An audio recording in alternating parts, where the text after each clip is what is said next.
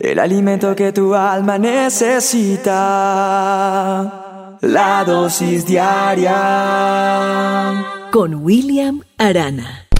Cuenta una historia que en 1930 un joven viajero exploraba los Alpes franceses.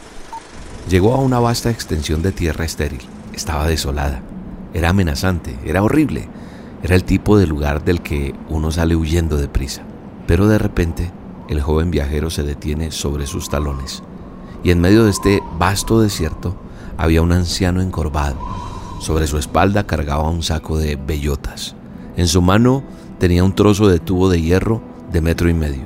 El hombre usaba el tubo de hierro para abrir agujeros en la tierra.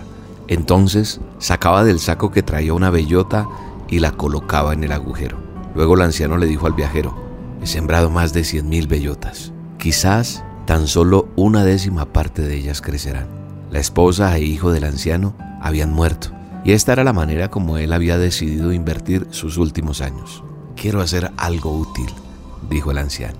25 años después, el ahora no tan joven viajero regresó al mismo paraje desolado, y lo que vio lo sorprendió. No podía creer lo que veían sus propios ojos.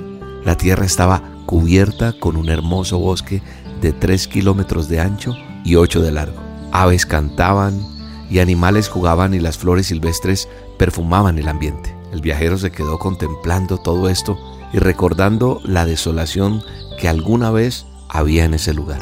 Un hermoso bosque de robles ahora se levantaba allí solo porque alguien se interesó. Hoy, con esta pequeña historia, quiero decirte, no te canses de sembrar, no te canses de hacer el bien, no nos cansemos de hacer las cosas que hacemos, porque a su futuro vas a cosechar, vas a recoger, u otros van a recibir eso que nosotros sembramos. Lo que ahora parece que no germina, un día va a brotar. A veces decimos, no, pero ¿para qué?